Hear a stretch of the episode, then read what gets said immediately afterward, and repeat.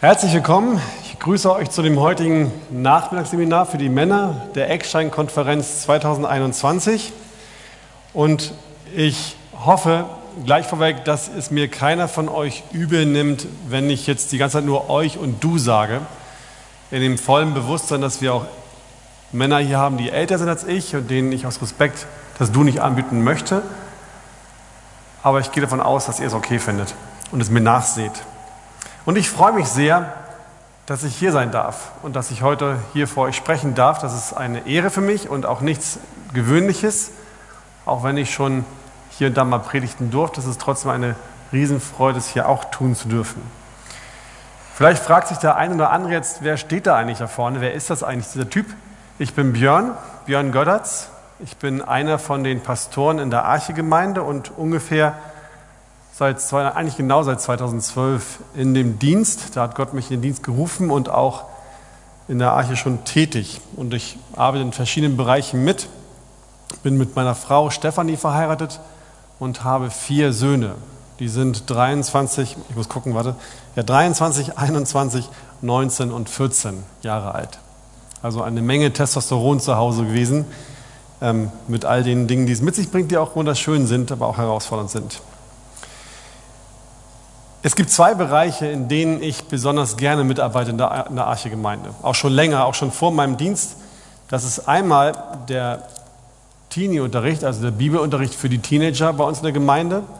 Und zum anderen die Arbeit für die Männer in der Arche. Und bei den Männern haben wir uns in den letzten Jahren mit vielen Themen beschäftigt. Zum Beispiel Freude, Arbeit, Ehe, Vaterschaft und so weiter. Und auch immer mal wieder damit, mit dieser Frage, was uns Männer eigentlich ausmacht. Diese Frage, was macht mich als Mann aus, ist unheimlich wichtig, aber eine Frage, die wir uns nicht so oft stellen. Was macht mich, was macht dich als Person eigentlich aus? Was würden, was würden Menschen über dich sagen, wenn man sie fragen würde, wer du bist? Bist du der Freundliche, der Belesene, der Weise? Bist du der, der alles reparieren kann? Der Einfühlsame, der sich mit Finanzen gut auskennt? Wie würde man dich beschreiben? Und weiter, woran erkennt man bei dir, dass du ein Mann bist? Was macht dich als Mann aus? Und weiter gefragt, was ist überhaupt männlich? Woher weißt du eigentlich, was männlich ist? Wer hat dir eigentlich gesagt, was männlich sein soll oder wo hast du es dir abgeguckt? Diese Fragen beschäftigen nicht nur uns Christen hin und wieder mal, sondern sie beschäftigen auch die Gesellschaft und werden dort aufgegriffen und von ihr diskutiert. Ich habe euch mal ein Beispiel mitgebracht. Ähm, männlich ist für mich das Gegenteil von weiblich. Nach dem Stehen pinkeln. Ja, irgendwie breiter gebaut, groß, behaart. Groß und stark ist für mich männlich. Ähm, also jemand, der die Frau auf jeden Fall auch unterstützt. Man muss eine Frau beschützen können, dann ist man männlich. Ich finde männlich, dass es noch Gentlemans gibt, die wirklich was für die Frauen tun. Es hängt doch sehr davon ab, was das Gegen das Gegenstück, also sprich der weibliche Gegenpart verlangt. Ne? Wenn ich mich beschützt fühle, sicher fühle und nicht das Gefühl habe, ich muss den Mann beschützen.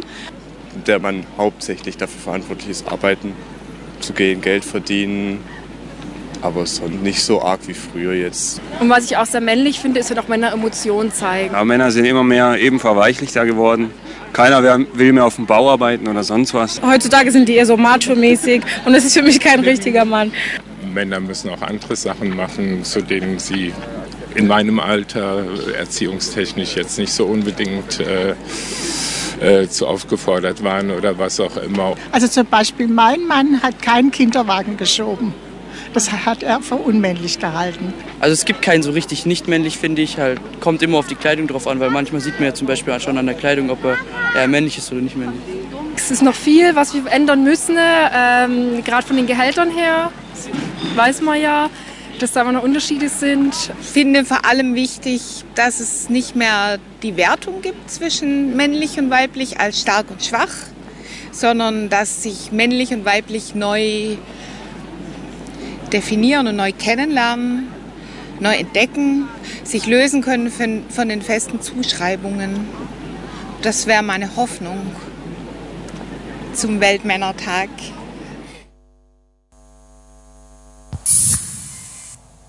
Genau. Diese Umfrage macht zwei Dinge besonders deutlich. Erstens, in einem waren sich alle Befragten einig. Es gibt einen biologischen Unterschied zwischen Mann und Frau. Männer sind meistens größer und kräftiger gebaut als Frauen und ob wir Mann oder Frau sind, wird offensichtlich dadurch schon mal bestimmt, mit welchen äußerlichen Merkmalen wir noch vor der Geburt von Gott geschaffen worden sind. In dem Punkt deckt sich die Meinung der meisten Menschen grundsätzlich immer noch mit dem, was die Bibel über Mann und Frau sagt. Das klingt vielleicht banal, wir alle denken vielleicht, ist doch klar, Mann und Frau, Punkt, ist es aber nicht. Denn in der Gesellschaft und in der Wissenschaft wird immer mehr diskutiert, ob diese biologische Zweigeschlechtlichkeit tatsächlich besteht oder nicht. Für uns Christen aber sollte zählen, was Gott uns in seinem Wort erklärt. In dem ersten Buch Mose, da finden wir einen Bericht darüber, wie Gott das Universum, die Erde und alles, was sich auf ihr befindet, in sechs Tagen geschaffen hat. Am sechsten Tag wandte sich Gott zu seinem Sohn und dem Heiligen Geist und sprach, 1. Mose 1,26, lasst uns Menschen machen nach unserem Bild uns ähnlich. Wir Männer und auch die Frauen sind Gott sehr ähnlich. Zwar nicht äußerlich, da Gott keinen Leib hat, er ist nur Geist, Johannes 4, Vers 24, aber in unserem Wesen ähneln wir Gott so sehr, dass man an uns Menschen erkennen kann, wie Gott eigentlich ist. Diese Tatsache, diese Wahrheit, dass wir Menschen von Gott geschaffen worden sind, hat Folgen für uns Männer, Folgen für uns Menschen. Jeder einzelne Mensch Egal wie sündig, krank und zerfallen, klein oder auch behindert er sein mag, ist dadurch ein Würdenträger. Er ist ein Würdenträger, weil er Gott in seiner Schöpfung repräsentiert. Das und nur das allein ist der Grund, warum alle Menschen gleich sind an Wert und Würde.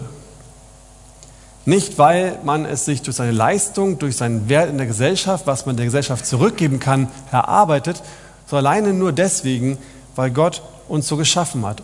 Allein deswegen hat jeder Mensch es verdient, dass wir ihn mit Respekt und Würde behandeln. Kommen wir noch einmal zu dem sechsten Tag der Schöpfung, 1. Mose, Vers 26. Und Gott schuf den Menschen in seinem Bild, im Bilde Gott schuf er ihn als Mann und Frau, schuf er ihn. Gott sprach nicht nur, lasst uns Menschen machen, sondern er unterschied bei der Erschaffung der Menschen auch in Mann und Frau. Wenn Gott den Menschen in seinem Bilde schaffen wollte, damit der Mensch ihn bestmöglich auf dieser Erde repräsentieren konnte, dann musste er den Menschen zuallererst vollkommen gleich in Wesen und Einigkeit erschaffen. Das war die erste Voraussetzung.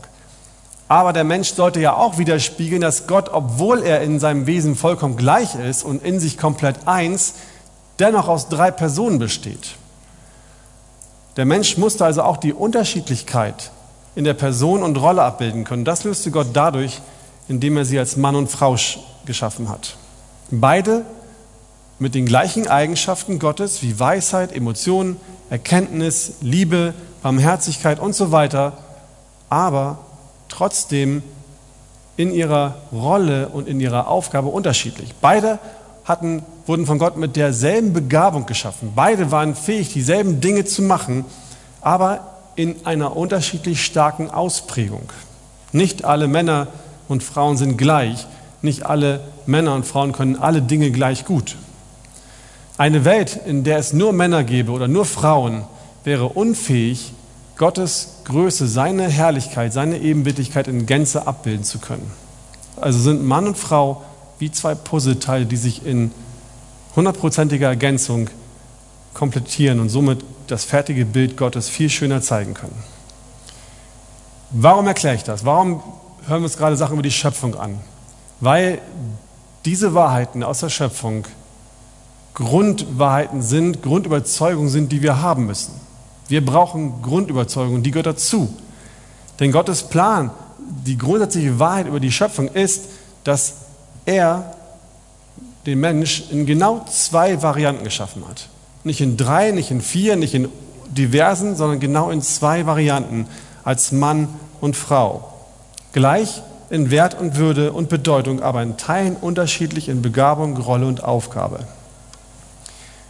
Und eine zweite Sache wird durch diese Umfrage deutlich. Wenn du viele Leute fragst, erhältst du auch ganz viele Antworten. Und noch mehr unterschiedliche Aussagen würden wir erhalten, wenn wir diese Umfrage, die wir da gesehen haben, in unterschiedlichen Ländern der Welt und in verschiedenen Epochen der Geschichte durchführen würden. Denn dann kämen noch geschichtliche, ethnische und kulturelle Unterschiedlichkeiten von Männlichkeit dazu.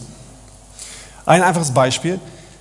Einer der Jungs in der Umfrage meinte, dass man an der Kleidung sehen könne, was, wer ein Mann ist. Fand ich ganz cool. Man sieht doch schon an den Klamotten, wer männlich ist. Reden wir kurz über Männermode. Wolfgang Amadeus Mozart, der trug im 18. Jahrhundert, wie alle stylischen Männer seiner Zeit, eine Kombination aus Rock, Weste und einer Strumpfhose. Eine eng anliegenden Spitzen und Schuhschnallen. Die Schotten das wissen wir alle, trugen im 17. Jahrhundert einen knielangen Kilt, wenn sie in die Schlacht zogen, also einen knielangen Rock. Und auch Pink galt nicht immer als Mädchenfarbe. Ein rosa Anzug aus Seide mit Blumenstickerei im 18. Jahrhundert voll im Trend. Es gibt Bilder von Generälen, die vor ihren Soldaten stehen, die ein rosa Gewand tragen, also ein, ein Anzug, sowas wie ein Anzug ungefähr. Hohe Schuhe, Stöckelschuhe, Absätze waren bis zum 17. Jahrhundert eigentlich eher den Männern vorbehalten. Frauen trugen sie meistens nicht. Erst nach dem 17. Jahrhundert fingen Frauen an, Stöckelschuhe zu tragen oder Absätze. Und erst nachher im 18. Jahrhundert setzte sich die Hose als das gängige Standardding, was Männer trugen, durch. Bis dahin trugen sie auch Röcke und Gewänder. Wir Männer erhalten also im Laufe unseres Lebens aus einer großen Zahl von Quellen Informationen darüber, wie wir Männer sind oder zumindest sein sollten. Und ob wir es wollten oder nicht, wir können uns die Sache nicht entziehen, sind wir von Eltern, Freunden, Vorbildern oder allen möglichen anderen Dingen geprägt worden. Jeder von uns bringt seine eigene Prägung mit seiner eigenen Geschichte mit. Grundsätzlich haben wir schon erklärt, dass wir ja gleich in Wert und Würde sind mit den Frauen. Und hier ist jetzt der wichtige Punkt, wir müssen uns klar machen, dass wenn wir das richtige Bild von Männlichkeit haben wollen, wenn wir wirklich wissen wollen, was heißt jetzt eigentlich Männlichkeit, dann müssen wir uns an den wenden, der uns gemacht hat und nicht in der Geschichte oder in der Gesellschaft herumgucken, was die dazu sagt. Und Gott sagt, dass wir zwar im Wesen Gottes gemacht sind, aber unterschiedlich ausgeprägt wurden mit unterschiedlichen Rollen und Aufgaben. Männer haben und Frauen haben unterschiedliche Rollen und Aufgaben und er hat uns als zwei Geschlechter geschaffen, als Mann und Frau. Aber auch wenn wir jetzt als zwei Geschlechter geschaffen wurden mit unseren biologischen Unterschieden, ist nicht die Biologie allein das, was uns bestimmt. Nicht, ob du als Mann auf die Welt kommst, entscheidet darüber, ob du männlich bist. Körperliche Merkmale und genauso wenig die Kleidung sind die entscheidenden Merkmale für Männlichkeit.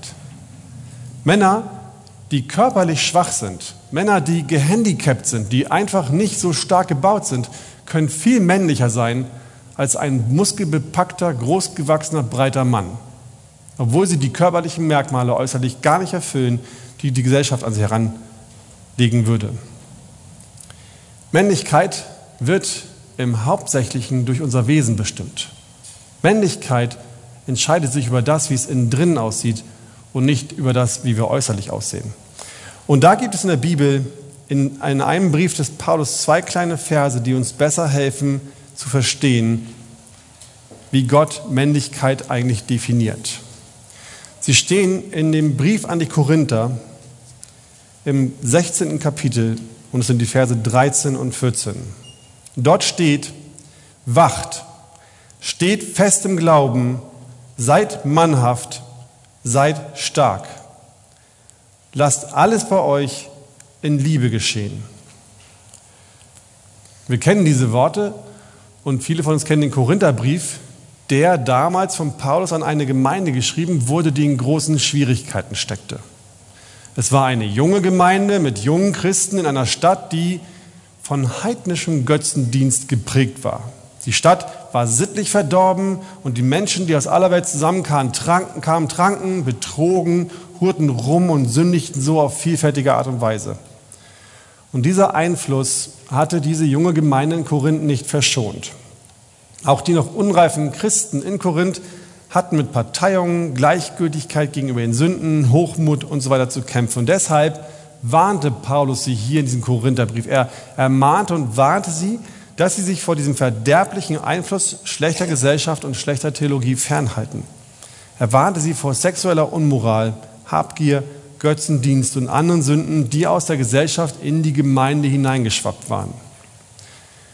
Und dann, nach all den Kapiteln der Warnung und Zurechtweisung, kommt Paulus in den Versen 13 und 14, zu den Versen 13 und 14 des 16 Kapitels. 15 Kapitel lang hat Paulus die ganze Zeit gesagt, tu dies nicht, tu das nicht, hör auf damit, lass das alles sein, jenes und dieses, tu es nicht mehr. Und dann plötzlich ändert er seinen Ton und fordert die Menschen, die Korinther auf, tu dies und tu das, mach das und das und das. Fünf Imperative, fünf Befehle, die er den Korinthern hier gab. Fünf Befehle, die letztlich die positive Kehrseite all der Warnungen und Zurechtweisungen sind, die er den Korinther zuvor gegeben hatte. Das, was vorher alles gar nicht ging, was sie alles lassen sollte, wird jetzt ergänzt durch eine positive Seite, wo er ihnen sagt, das sollt ihr tun.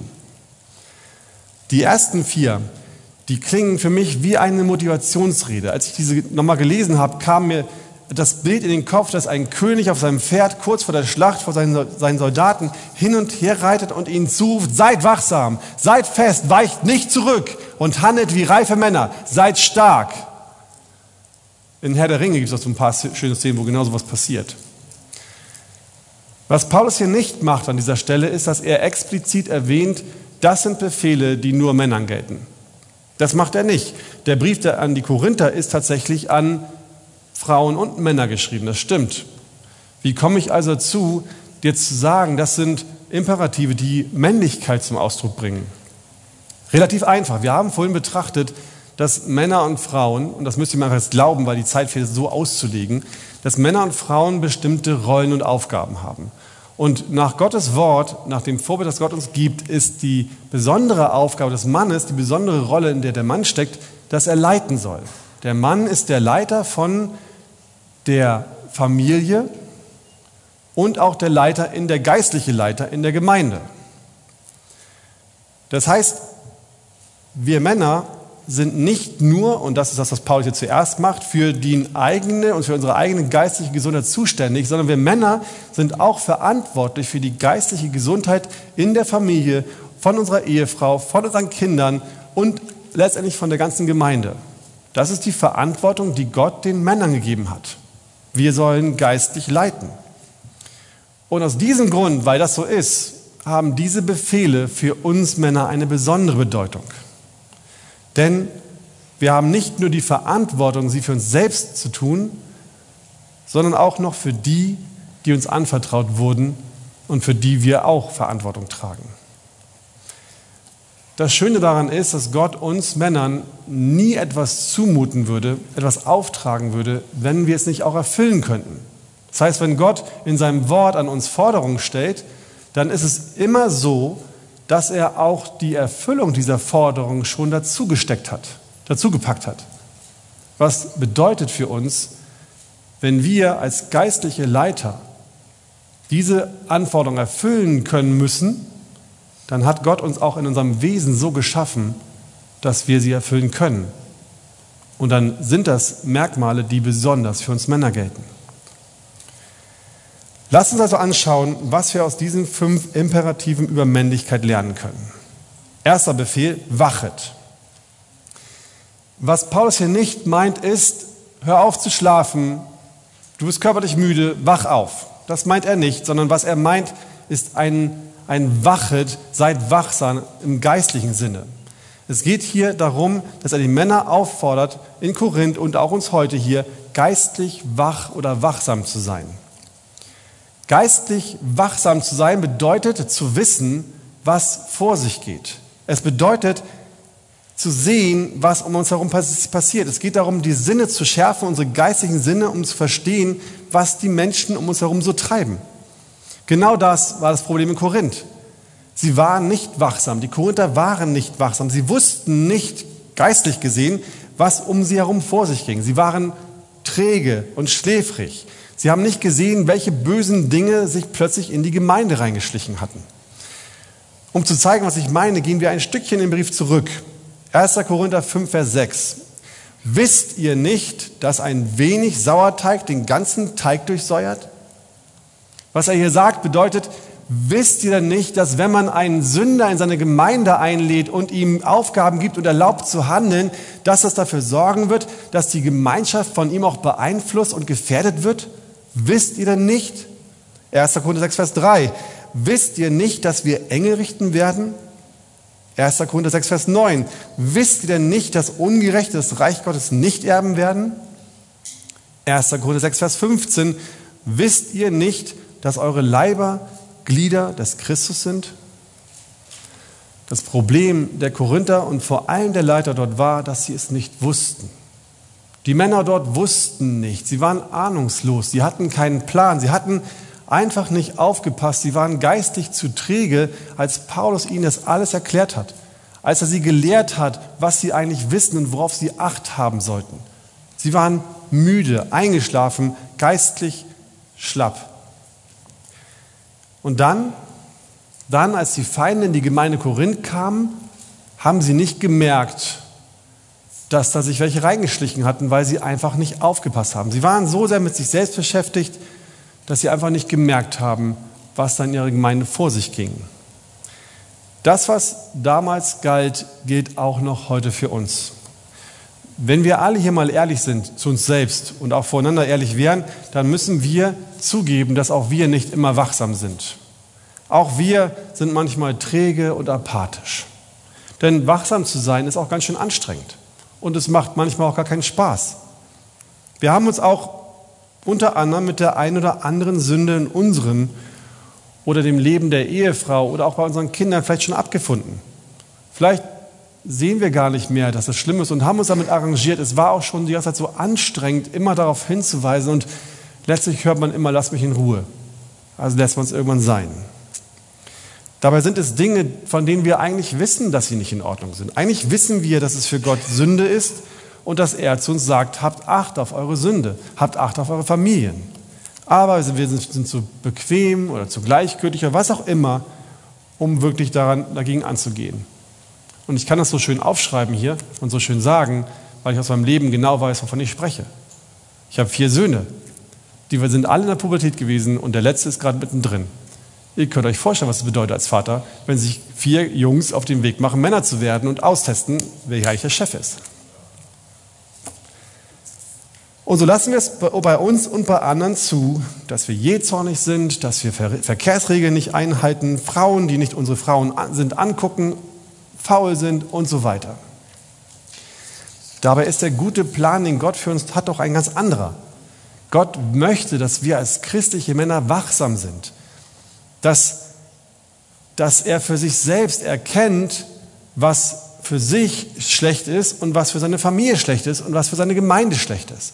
Ein, ein Mann, der wachsam ist, der achtet darauf, sündhafte Einflüsse von dem, von den Menschen fernzuhalten, auch von sich selbst, von denen er weiß, dass sie schlecht sind. Und jetzt überlegt euch mal, was das bedeuten würde. Stellt euch vor, wir wären alle wirklich wachsame Männer, wie unser eigenes Leben und das Leben unserer Familie und Gemeinden dann aussehen würde. Wenn wir immer auf dem Turm ständen und genau darauf achten würden, was um uns herum passiert und Angriffe des Feindes sofort erkennen und ausschalten würden. Wir wären ein Riesensegen für alle, die wir leiten dürfen. Punkt 2, zwei, zweiter Befehl, steht fest im Glauben. Die Korinther damals, das war die Situation, haben sich in ihren Glaubensüberzeugungen einfach treiben lassen.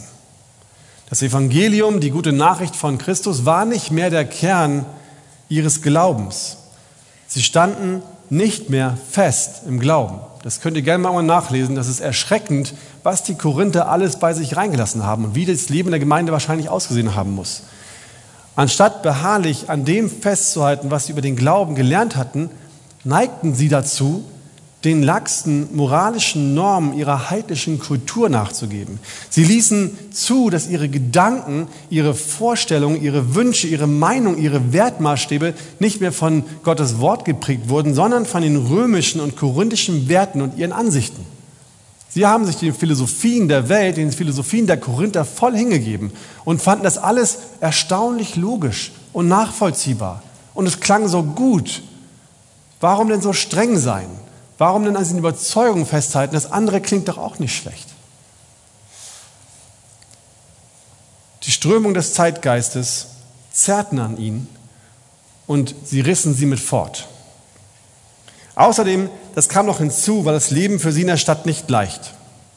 Diese weltoffenen, wortgewandten und gebildeten, die wohlhabenden, einflussreichen Korinther, die nun durch ihr Leben zeigten, dass sie ja auf der viel besseren Spur fuhren als die Christen damals, die ärmlich und eher hinten dran standen, hatten keine gute Meinung von den Christen. 1. Korinther 1, Vers 18, denn das Wort vom Kreuz ist eine Torheit denen, die verloren gehen. Die Leute damals verspotteten die Christen als Dummköpfe. Es waren Toren, Narren, die keine Ahnung hatten. Die Menschen hielten es für eine Torheit zu glauben, dass Christus für die Sünde am Kreuz gestorben ist. Wer so etwas ernsthaft glaubte, der konnte einfach nicht ganz richtig im Kopf sein. Ist es heute anders? Ich glaube nicht mehr, ne? Mit einigen Menschen kann man noch richtig gut über Gott reden. Schöne Diskussionen führen über den mächtigen Gott, der vielleicht als großes Wesen hinter der Schöpfung und all dem hier steht, was so existiert. Sie glauben daran, dass es eine höhere Macht gibt. Aber spätestens dann, wenn man über Sünde, Buße und Jesu Tod vom Kreuz redet, wollen sie von der ganzen Sache einfach nichts mehr wissen. Das ist dann too much. Und dann kommt hinzu, was damals schon war, oder dann passiert das, was damals auch schon passiert ist. Die Menschen gucken uns an und halten uns für Dummköpfe. Das ist doch nicht dein Ernst, dass du so etwas glaubst. Denn schließlich wissen wir doch schon längst von der Wissenschaft, dass es Gott gar nicht gibt. Das hat doch der erste Mann auf dem Mond schon gesagt. Gott ist nicht hier. Paulus fordert uns hier als Männer aber auf, standhaft zu bleiben. Er fordert uns auf, für unseren Glauben einzutreten, daran festzuhalten, dass nicht wir die Toren sind, über die gelacht werden wird, sondern diejenigen, die nicht an Gott glauben. Wo ist der Weise? Wo ist der Schriftgelehrte? Wo der Wortgewaltige dieser Weltzeit? Hat nicht Gott selbst die Weisheit der Welt zur Torheit gemacht? 1. Korinther 1, Vers 20. Noch wichtiger aber als diese Aufforderung, seid standhaft im Glauben, hier hochzuhalten, dass wir wissen, wir glauben an Gott und an Christus, ist, wenn wir darauf achten, dass der Zeitgeist Einfluss auf unsere Gemeinden nimmt. Und damit meine ich nicht jede Entwicklung, die in der Welt stattfindet. Es gibt sehr gute Entwicklungen, die die Welt mit sich bringt. Die Frauenbewegung, die Emanzipationsbewegung in den 20er und 70er Jahren hat nicht nur Schlechtes gebracht. Wenn wir uns angucken, wie viel Gleichberechtigung und wie viel Rechte die Frauen dadurch gewonnen haben, dass sie nicht mehr ihre Männer fragen müssen, wenn sie arbeiten gehen wollen, dass nicht der Mann mitkommen muss, um ein Konto zu eröffnen, dann können wir schon genau sehen, es sind ganz viele gute Sachen passiert in dieser Zeit, wo einfach herrschsüchtige Männer ihre Macht erhalten wollten, das halt gebrochen worden ist. Nicht alles ist schlecht, was wir in der Welt sehen. Gefährlich wird es aber immer dann, wenn moralische Werte, Ansichten, Einstellungen aus der Welt in die Gemeinde Einzug halten, die offensichtlich Gottes Wort widersprechen, die offensichtlich nicht mit den Regeln oder Lehren der Bibel übereinbringbar sind. Und man dann versucht, Teile der Bibel als unwahr darzustellen oder als veraltet oder als, als von früher wichtig, also kontextualisiert anzuwenden und nicht anzuerkennen, stopp, stopp, Gottes Wort ist nach wie vor wahr wir müssen nur gucken, wie wir es richtig verstehen und nicht denken, dass wir Teile rausstreichen oder ignorieren oder es nicht mehr gültig erklären. Männer, die standhaft bleiben, sind Männer, die dann sich auch gegen Strömungen stellen, wenn sie dafür als rückständig, unmodern und spießig bezeichnet werden. Und seid euch sicher, wenn ihr das macht, dann werdet ihr genau solche Dinge hören. Dass ihr rückständig seid, unmodern und spießig. 2. Thessalonicher 2, Vers 15. So steht nun fest, ihr Brüder, und haltet fest an den Überlieferungen, die ihr gelehrt worden seid, sei es durch ein Wort oder durch einen Brief von uns. Haltet fest, ihr lieben Brüder, an den Dingen, die euch gelehrt worden sind, aus dem Wort. Das ist das, was hier für uns gilt. Dritter Befehl, seid mannhaft. Das Wort, welches wir hier im griechischen Text sehen, kann auf eine unterschiedliche Art und Weise übersetzt werden. Es hat zwei Bedeutungen. Man kann es tatsächlich so nehmen und sagen, ähm, sei wie ein Mann. Guck dir an, wie ein Mann ist und sei genau so. Aber eine andere Übersetzung sagt auch, dass, sie, dass man damit ausdrücken will, verhalte dich wie jemand, der reif ist wie ein Mann. Sei nicht wie ein Kind, was noch an Reife gewinnen soll, sondern sei so wie ein Mann, der schon reif geworden ist. In beiden Fällen, ob jetzt man sagt, sei mannhaft, also sei wie ein Mann, oder aber sei reif wie ein Mann, kann man sagen, dass es um Reife geht. Es geht um die erwachsenen Männer, um das, was erwachsene Männer damals ausgezeichnet hat. Hinter unserem Haus, da wo ich wohne, da stehen ein paar Bäume. Unter anderem befand sich dort früher eine Eiche und diese Eiche hatte einen sehr kurzen Stamm, der war nur so hoch. Und ab da begann schon die Baumkrone. Also ein perfekter Kletterbaum für, für kleine Jungs. Und alle unsere Jungs, alle vier, liebten es, als sie klein waren, darauf rumzuklettern. Es war für sie ein Abenteuer. Manchmal saßen wir auf der Terrasse und hörten irgendwann, Hallo Mama! Und dann blickten wir hoch und da irgendwo sieben, sieben Meter über uns, da war irgend so ein kleines Kind von acht Jahren. Das ist das, was Jungs einfach mögen. Sie liebten es, darauf rumzuklettern. Es war für sie ein Abenteuer, immer höher und immer weiter zu kommen. Ich weiß noch, dass einer von ihnen tatsächlich immer, immer mehr versuchte, weiterzukommen. Er hat immer mehr die Grenze ausgetestet, wie hoch es denn noch ging. Dabei spielte Gefahr keine Rolle und natürlich fielen sie alle auch mal runter. Drei von ihnen sind alle immer so vom Baum gefallen, Gott sei Dank, ohne dass ihnen was passiert ist. So sind kleine Jungs. Sie suchen nach Abenteuern. Jungs wollen spielen. Und dabei haben sie nur eins und sich selbst im Fokus. Ich will große Dinge erleben. Ich möchte mich selbst erfüllen. Ich möchte tolle Sachen machen. Und wenn was passiert oder etwas so ist, wie sie es nicht wollen, dann bricht für sie eine Welt zusammen und sie fangen an zu weinen. Viele Männer werden nicht wirklich erwachsen. Auch wenn sie schon reife Männer sein sollen, benehmen sie sich oft wie kleine Jungs. Sie suchen nach Abenteuern, sie Männer wollen spielen, sie wollen, dass etwas passiert, dass sie große Dinge erleben, aber Verantwortung übernehmen, Dinge tun, die nicht so bequem sind, wollen sie nicht. Und wenn dann etwas passiert, was ihnen nicht passt, dann fangen sie an zu heulen. Und dennoch entschuldigen sie ihr Verhalten und glauben tatsächlich, dass sie Männer sind. In Wirklichkeit verhalten sie sich unreif und unmännlich. Echte Männer, Männer, die nach Gottes Maßstab reif sind, Männer, die nach Gottes Maßstab männlich sind, sind diejenigen, die Gott lieb haben. Es sind die, die Gott nachjagen. Ein echter Mann steht auf, wenn es notwendig ist und nimmt den Platz ein, den Gott für ihn vorgesehen hat. Auch wenn es ein unbequemer Platz ist, auch wenn es ein Platz ist mit Angriffen oder Arbeit. Ein Mann der ein Mann ist, der folgt Gott und tut, was Gott gefällt. Die Bibel hat mehrere Beispiele von Männern, die uns allen als Vorbildern dienen können. Da haben wir im Alten Testament den Gehorsam Abraham, den sanftmütigen Mose, den weisen und vergebenen Josef, den Gehorsam Samuel und den gottesfürchtigen David. Im Neuen Testament haben wir Männer wie den treuen Petrus, den zärtlichen Johannes, den leidenschaftlichen Paulus, den gottesfürchtigen und mutigen Stephanus. Aber von all den Männern, die uns als Vorbild dienen können, gibt es keinen besseren als Jesus Christus. Er hat den Menschen nach seinem Ebenbild geschaffen und er selbst hat gesagt, dass er auf der Erde Gott repräsentiert hat. Das heißt, wenn wir sehen wollen, wie ein Mann ist, dann schauen wir auf Jesus. Und wie war er? Fünf Beispiele, was ihn als Mann ausmachte. A. Seine Wünsche waren nicht das Wichtigste für ihn. Für Jesus standen seine Bedürfnisse nicht oben an. Obwohl, obwohl Jesus Gott war und obwohl er damit letztendlich, das haben wir von Rick gestern gehört, das Recht hatte, im Zentrum zu stehen und es völlig in Ordnung und sinnfrei ist, dass er es möchte, war sein Handeln auf dieser Erde nicht auf sich selbst fokussiert.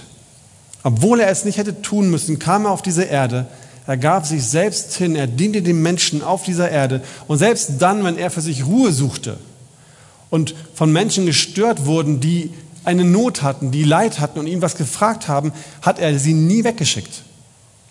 Jesus hat nie gesagt, es reicht, ich habe den ganzen Tag geheilt, komm morgen wieder sondern wenn jemand kam, hat er sich sofort aufgemacht und war für die Person da und hat ihr geholfen. Und letztendlich diente Jesus uns selbst am Kreuz und hat sich für uns geopfert, obwohl das für ihn in dem Moment überhaupt keinen Vorteil gebracht hat. Ja, ich weiß, um der vor ihm liegenden Freude willen, deswegen, weil er in den Himmel wieder aufgefahren ist und weil wir dadurch gerettet wurden, das hat ihn motiviert, aber ich glaube, das wäre für mich nicht Motivation genug, dass ich das ertragen wollte, was er ertragen musste. Selbst in dem Moment, auch mit dem im Blick, hat er selbstlos gehandelt und nicht sich um seine eigenen Wünsche gedreht. B, er demütigte sich unter Gott. In der Zeit auf der Erde war Jesus vollkommen Mensch und vollkommen Gott. Das heißt, dass er sehr wohl, sehr weise war und oft genug gezeigt. Immer wenn er sich mit den Pharisäern ähm, angelegt hatte, wurde sichtbar, dass Jesus weit weiser war als alle anderen, die um ihn herum standen. Also obwohl er je, zu jeder Zeit wusste, was zu tun wäre und welche Entscheidung die richtige ist, hat er, Johannes 5, Vers 30, über sich selbst gesagt, ich kann nichts von mir selbst aus tun. Wie ich höre, so richte ich. Und mein Gerecht ist gerecht, denn ich suche nicht meinen Willen, sondern den Willen des Vaters, der mich gesandt hat. Jesus Christus hat sich unter Gott gedemütigt und ein Mann, der wirklich ein Mann ist, demütigt sich auch unter Gott und erkennt an, dass nicht er der Weiseste ist, sondern Gott der, der der es besser weiß. C. Jesus bezog Stellung. Jesus hat nie versucht, und das ist ganz, ganz spannend, wenn man es in dem Neuen Testament liest, Jesus hat nie versucht, um den heißen Brei rumzureden.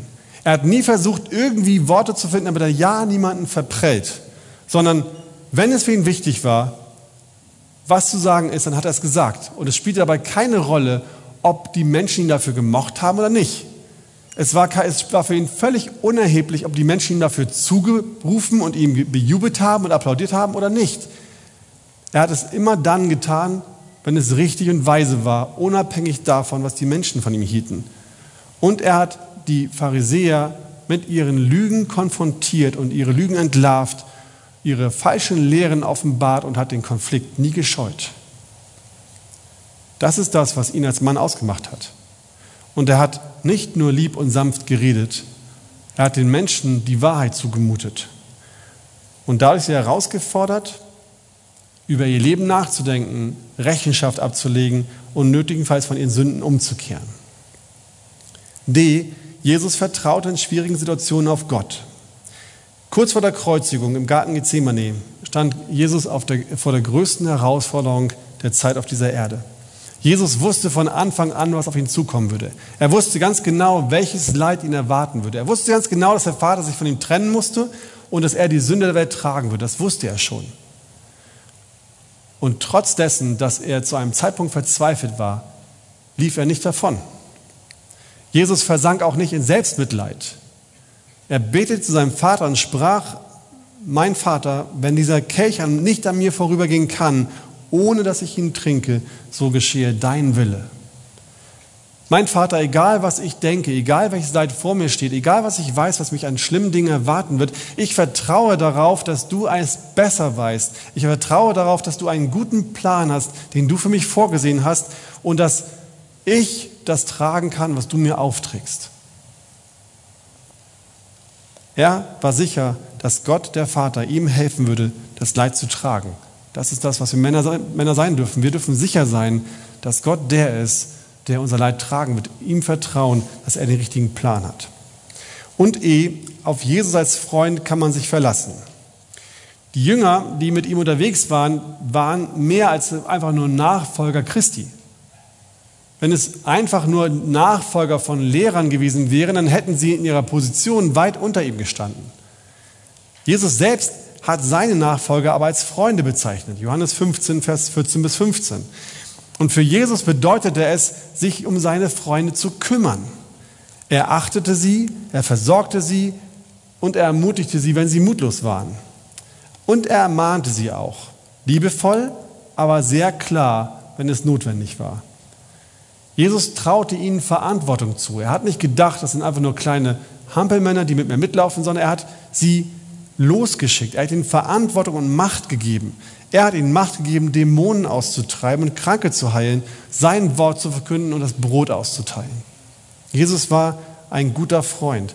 Und obwohl Jesus heute zurück ist auf seinem Thron und als Gott auf uns herabschaut, hier bei uns ist als, als unser Herr und König, ist er uns trotzdem unglaublich nah, begleitet uns und sorgt für unser Leben. Vierte Aufforderung. Seid stark. Ein biblischer Mann ist stark. Haben wir besprochen, ne? Männer sind äußerlich stark. Das ist nicht das, was Paulus hier meint. Er meint nicht die körperliche Stärke.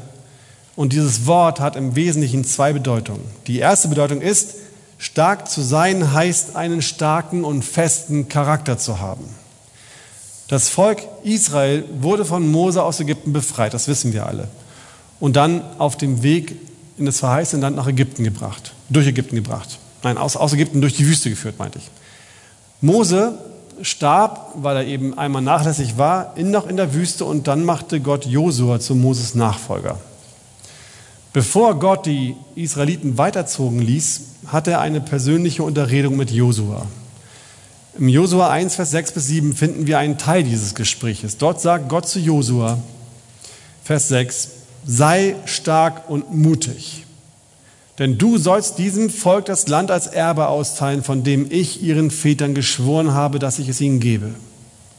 Sei du nur stark und sehr mutig und achte darauf, dass du nach dem ganzen Gesetz handelst, das dir mein Knecht Mose befohlen hat. Weiche nicht davon ab, weder zur Rechten noch zur Linken, damit du weise handelst und überall, wo du hingehst. Weise handelst überall, wo du hingehst. Warum ermahnt Gott Josua auf diese Art und Weise? Weil er schon vorher wusste, dass Josua dieser großen Aufgabe eigentlich nicht gewachsen war. Er wusste, dass Josua unfähig wäre, diese Aufgabe auszufüllen, wenn er nicht wirklich hundertprozentig an seinen Überzeugungen festhalten würde und sie erfüllen würde und danach handeln würde. Und deshalb, deshalb ermahnte Gott ihn zweimal daran festzuhalten, was er glaubte und was er als richtig erkannt hat. Josua, steh zu dem, woran du glaubst. Mach ganze Sache. Fang nicht an, rumzueiern, wenn es irgendwo mal schwierig wird. Halte an der ganzen Wahrheit fest, damit du fähig bist, weise zu handeln. Gott wollte von Josua, dass er erkennt, handle authentisch. Lebe nach dem, wovon du überzeugt bist. Josua hätte auch so tun können. Josua hätte tun können, als wenn er von den Dingen überzeugt werden, äh, gewesen wäre. Er hätte in die Öffentlichkeit gehen können und dort allen Israeliten sagen können, was sie tun sollen und gesagt, jetzt folgt mir nach und macht das. Und solange er beobachtet wurde, hätte er sich daran auch gehalten. Aber immer dann, wenn er in sein Zelt gegangen ist oder meinte, er wäre alleine, hätte er dann das gemacht, was ihm besser gefiel. Oder dort, wo er in der Fremde war, nicht unter den Israeliten, vielleicht irgendwo in der Stadt, wo er was besorgen musste, wo die Menschen Gott nicht kannte, hat er dann nicht zu seinem Gott gestanden, sondern hat sich so verhalten, dass die Menschen ihn nicht angreifen konnten und nicht böse war mit ihm. Ein solcher Josua, der nicht authentisch gewesen wäre, hätte nicht lange durchgehalten und hätte in seinem Volk großen Schaden angerichtet. Denn nichts, nichts schwächt einen Mann so sehr wie Heuchelei. Als die Pharisäer Jesus einmal unterstellten, dass er die Dämonen nur deshalb austreiben konnte, weil er der oberste Dämon sei, antwortete er in Markus 3, Vers 24 bis 25. Und wenn ein Reich in sich selbst uneins ist, so kann es ein solches Reich, so kann ein solches Reich nicht bestehen. Und wenn ein Haus in sich selbst uneins ist, so kann ein solches Haus nicht bestehen. Genauso wie das, was Jesus beschreibt, ist ein Mann, der nach außen hin versucht, ein christliches Leben zu leben, aber nicht wirklich davon überzeugt ist, dass es auch für ihn selbst das Richtige ist. Er ist in sich uneins. Nach außen versucht er ein Bild aufrechtzuerhalten, aber innen drin entspricht er nicht diesem Bild. Und früher oder später wird ein solcher Mann zerbrechen. Denn ein solcher Mann kann nicht bestehen. So erging es sogar einmal König David, der auch Mann nach dem Herzen Gottes genannt wird. Er war ein Mann, der davon überzeugt war, dass Gottes Wege absolut richtig waren. In seiner Jugend hat er all die Wahrheiten Gottes hochgehalten, hat nach ihnen gelebt, dafür gekämpft und Kriege gefochten mit großer Gefahr für Leib und Leben. Er hat dafür eingestanden, auch dann, wenn seine Söhne ihn verfolgt hatten und es bedeutete, dass er nicht mehr König sein konnte und er in die, in die, in die Wüste fliehen musste. Doch dann, als er älter wurde, da wurde er träge er hat gemerkt, das war alles ganz schön anstrengend und es ist immer so hart zu kämpfen und dauernd muss ich der Vorbildliche sein, der, der, auch, der auch allen das Richtige sagt und nach allen Dingen richtig handelt und eigentlich möchte ich doch mehr Ruhe haben und ach, wisst ihr was, die Frauen, die sind auch alle so schön. Und dann erblickt er eines Tages Bad Seba, die Frau von Uriah auf dem Dach ihres Hauses. Und weil er so nachlässig geworden ist und nur äußerlich das Königsein aufrechterhielt, aber innerlich seine Überzeugungen gewichen waren, erwachte die Lust nach dieser Frau in seinem Herzen. Und es bekam so, dass er Ehebruch beging. Und die Folgen davon waren katastrophal. So weit, dass David Uriah ermorden ließ. Ein unschuldiger Mann, der treu und Rechenschaft diesem König David ergeben war, musste dafür sterben, dass David seine Überzeugungen aufgegeben hatte. Genauso wie mit Jose und David ist es auch mit uns. Wir Männer brauchen einen starken Charakter. Wir, wir müssen stark sein.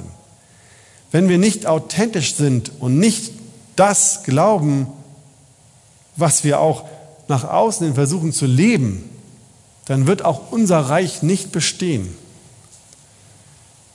Sei der Mann, der du vorgibst zu sein. Und versuch nicht, zwei Männer zu lieben, ein Bild außen und innen, wenn keiner guckt, doch das zu tun, was dir eigentlich mehr liegt, was du lieber möchtest. Die zweite Bedeutung von diesem stark zu sein ist, dass wir diese Stärke nicht aus uns selbst, sondern aus dem beziehen, der wirklich stark ist. Also wenn hier gesagt wird, sei stark, dann steht gleichzeitig in, dem, in diesem Moment, in diesem Befehl drinne, sei so stark, wie Gott es dir gibt. Wir Männer, und das ist ein Problem, was wir haben, wir neigen dazu, aus unserer eigenen Kraft zu leben, auf unsere eigene Kraft zu vertrauen. Jedenfalls geht es mir so. Ich will stark sein. Ich möchte selbstbestimmt sein. Ich möchte alles, was ich vorhabe, was ich machen muss, selbst schaffen. Ich möchte nicht auf Hilfe angewiesen sein. Danke sagen geht inzwischen, aber besser ist ohne. Und wenn mir eine Aufgabe dann zu groß erscheint oder wenn uns vielleicht eine Aufgabe zu groß erscheint und wir uns dann dafür zu schwach fühlen, dann werden wir mutlos. Dann stehen wir davor und denken, das, das mache ich nicht, das schaffe ich nicht. Das passiert, wenn wir aus uns selbst leben. Stolz und nicht machen. Paulus fordert uns hier aber auf, eben nicht auf unsere eigene Kraft zu schauen. Eben nicht darauf zu vertrauen, dass wir es schon schaffen können, sondern auf seine Kraft zu vertrauen. Er befiehlt uns, seid stark. Und wir haben vorhin schon gesagt, er würde uns niemals einen Befehl geben, wenn er nicht auch dafür sorgen würde, dass wir diesen Befehl umsetzen können. Im Brief an die Epheser wird dieser Befehl so formuliert. Im Übrigen, meine Brüder, seid stark in dem Herrn und in der Macht seiner Stärke. Epheser 6, Vers 10. Und in 2. Timotheus 2, Vers 1 schreibt Paulus, du nun, mein Kind, sei stark in der Gnade, die in Christus Jesus ist. Wenn Gott, und das ist eine Wahrheit, die wir Männer verstehen müssen, die auch sehr männlich ist, wenn Gott uns etwas gibt, was wir für ihn tun sollen, dann wird er uns auch die Kraft geben, die wir brauchen, um es umzusetzen. Und diese Stärke, diese beiden Bedeutungen von der Stärke, wenn wir das in unserem Herzen verinnerlichen, dann führt das dazu, dass wir uns nicht mehr wie Jungs verhalten, sondern wie Männer handeln dann werden wir nicht, dann werden wir mehr und mehr darin wachsen, ein unbesorgter und besonderer Mann zu sein, der das große Blick, das große ganze Bild im Blick hat und in Krisen gelassen bleibt und unter Druck auch nicht einbricht. Fünfte Ermahnung, äh, fünfte ja, Befehl, Ermahnung. Diese letzte Ermahnung, die in den Versen 13 und 14 miteinander verbunden ist, scheint nicht so recht zu den anderen vier zu passen. Paulus schreibt in Vers 14, Vers 4, Punkt 5, lasst alles bei euch in Liebe geschehen.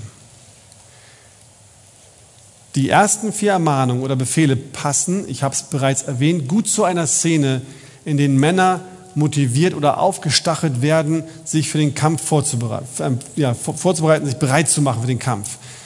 Steht fest, wacht, seid mannhaft, seid stark. Ich sage euch jetzt hier an diesem Tag, wacht, steht fest im Glauben, seid mannhaft, seid die Männer, die Gott für euch haben möchte, seid stark.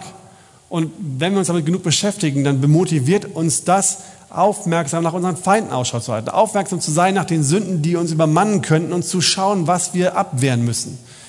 Die Feinde, die uns angreifen wollen, hineinkommen und vielleicht an uns vorbeischleichen wollen. Wenn wir das tun, dann erkennen wir diesen Feind, wir packen ihn, wir stehen zu unserer Überzeugung und lassen uns nicht von unserem Ziel abbringen und dann, bam, machen wir ihn fertig. Das ist doch der Kampf, in dem wir stehen, oder?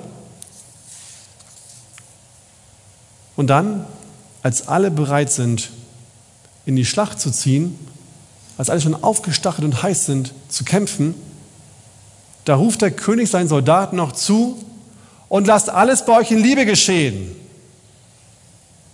Mit einem Mal verstummt alles Geschrei und verdutzte Gesichter schauen sich an. Das passt nicht, ne? Der Sound passt nicht. Aber was wir hier auf den ersten Blick als nicht zusammenpassend sehen, was uns so nicht so zusammenpassend erscheint, ist die Schlüsselmotivation für alles.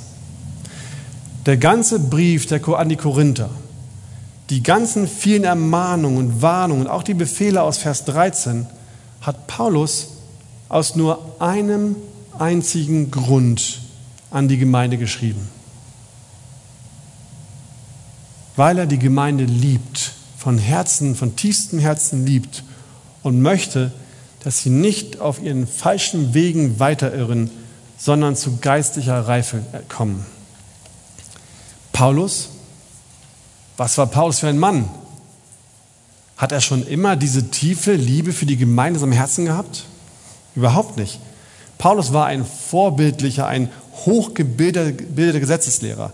Er war das Paradebeispiel für einen Soldaten. Er war genau das, was hier beschrieben wird. Er war wachsam, er war standhaft, er war stark, er war mannhaft. Und so wie er war, mit seiner Überzeugung und seiner Stärke, zog er in die Schlacht, um seine Feinde, die Nachfolger Christi, zu bekämpfen und zu besiegen. Und erst ab dem Zeitpunkt, wo Gott sich über ihn erbarmt hat und Gott selbst seine Liebe zeigte und seine Liebe in sein Herz ausgoss, erst zu dem Zeitpunkt wurde Paulus überhaupt fähig zu lieben. Paulus musste erst die Liebe Gottes erfahren, bevor er selbst lieben konnte. Und das Gleiche gilt für uns. Wenn wir Männer nicht die Liebe Jesu erfahren haben und wenn wir Männer nicht diese Liebe Jesu im Herzen haben, dann werden wir, genauso wie Paulus vorher, höchstens wachsame, standhafte Kämpfer über unsere Überzeugung sein und aus den falschen Motivationen heraus kämpfen. Unerschrockener Mut, Standhaftigkeit, Stärke und Liebe müssen Seite an Seite, Hand in Hand einhergehen. Wenn das, wenn das Gleichgewicht zwischen den ersten vier Imperativen und der, der Liebe nicht stimmt, dann geraten wir in eine Schieflage. Zu viel Liebe, zu viel Nachsicht, zu viel Rücksichtnahme, zu viel Streicheinheiten, nur nicht so hart sein und keine Standhaftigkeit führen zu Sentimentalität. Dann werden wir weiche Männer, die in den richtigen Momenten nicht aufstehen können, sondern immer nur denken, ich will es ja auch nur gut machen für die anderen. Umgekehrt, zu viel Standing und nicht genug Liebe und man wird zu einem hässlichen Theologen, so wie Paulus es war, der nur das Wort sieht und dem die Menschen eigentlich egal sind. Beides muss vorhanden sein. Wir brauchen die Standhaftigkeit und wir brauchen die große Liebe Gottes in unserem Herzen. Man muss Liebe und eine solide Lehre haben. In einem Kommentar aus der Pillar-Serie, die übrigens sehr gut ist, von Chiampa und Rossner steht im Vers 14 folgendes. Gott wird verherrlicht, wenn Menschen in Liebe handeln, wenn sie das Wohlergehen anderer an die erste Stelle setzen und Gott dadurch in einer Weise verehren, die mit seinem eigenen Charakter übereinstimmt. Die aufopfernde Liebe ist das Vorbild, das Christus uns gegeben hat und der Schlüssel für die Gesundheit und das Wachstum seiner Kirche und für die Reifung sowohl des Einzelnen als auch der Gemeinschaft, zu der er gehört. Christus ähnliche Liebe ist eine der wichtigsten Manifestationen der erneuerten Menschheit Gottes das Zeichen dafür, dass Gottes Werk in uns, das Werk, das letztlich zur Auferstehung der Toten und unserer vollständigen Erneuerung führen wird, bereits begonnen hat, sich in uns zu manifestieren. Das steht noch im Skript, das könnt ihr nachher nochmal nachlesen. Das heißt für uns, dass sich ein, ein echter, ein echter christlicher Mann dadurch auszeichnet, auszeichnet, dass er dieselbe Liebe in sich hat, die auch Paulus in sich hatte. Mann sein bedeutet, die Liebe Gottes erfahren zu haben und sie auch weiterzugeben. In Wahrheiten und in praktischen Diensten. Und diese Liebe ist nicht sentimental. Diese Liebe ist auch keine Gefühlsduselei. Zu lieben heißt nicht dafür zu sorgen, dass, dass andere immer nur gute Gefühle von uns bekommen. Aber es heißt, aus und in Liebe zu wachen aus und in Liebe standhaft zu sein, mannhaft und stark zu sein. Amen. Lass uns beten. Jesus, wir danken dir dafür, dass du uns als das größte Vorbild in deinem Wort zeigst, wie echte Männlichkeit aussieht. Herr, man hat das Gefühl, dass die Menschen in dieser Welt, auch die Christen teilweise, so viel so viel schwimmen und rumeiern und nicht so klar sehen können, was wirklich Männlichkeit heißt, sich hin und her gezogen fühlen von den Ansprüchen der Welt und von den Definitionen, die uns geliefert werden. Dabei ist es doch völlig klar, Herr. Du gibst uns gute Vorgaben und gute Vorbilder und gute Beispiele, wie wir als Männer wirklich sein sollen. Und ich weiß, Herr, von mir selbst, wie, wie schwer das ist. Ich weiß, Herr, wie, wie oft ich so gerne nicht dementsprechend möchte, weil ich zu träge bin, zu müde bin, die Kraft dafür nicht habe und möchte ich bitten, dass du uns alle hier segnest. Herr, wir brauchen dich so sehr. Wir brauchen deine Liebe, wir brauchen deine Kraft, wir brauchen deine Weisheit. Wir brauchen dich so sehr, um das zu erfüllen, das zu sein, was du von uns möchtest. Herr, wir haben dich lieb, das weiß ich bestimmt von jedem hier und wir möchten gerne dir gefallen und wir möchten auch, dass wir dir die Ehre geben und gute Vorbilder sind in der, in der Welt und in der Gemeinde und vor allen Dingen auch unsere Familien und deine Gemeinde auf eine Art und Weise leiten, die dir wohlgefällig ist. Hilf du uns dabei, segne uns dabei und Herr, sei uns bitte gnädig. Amen.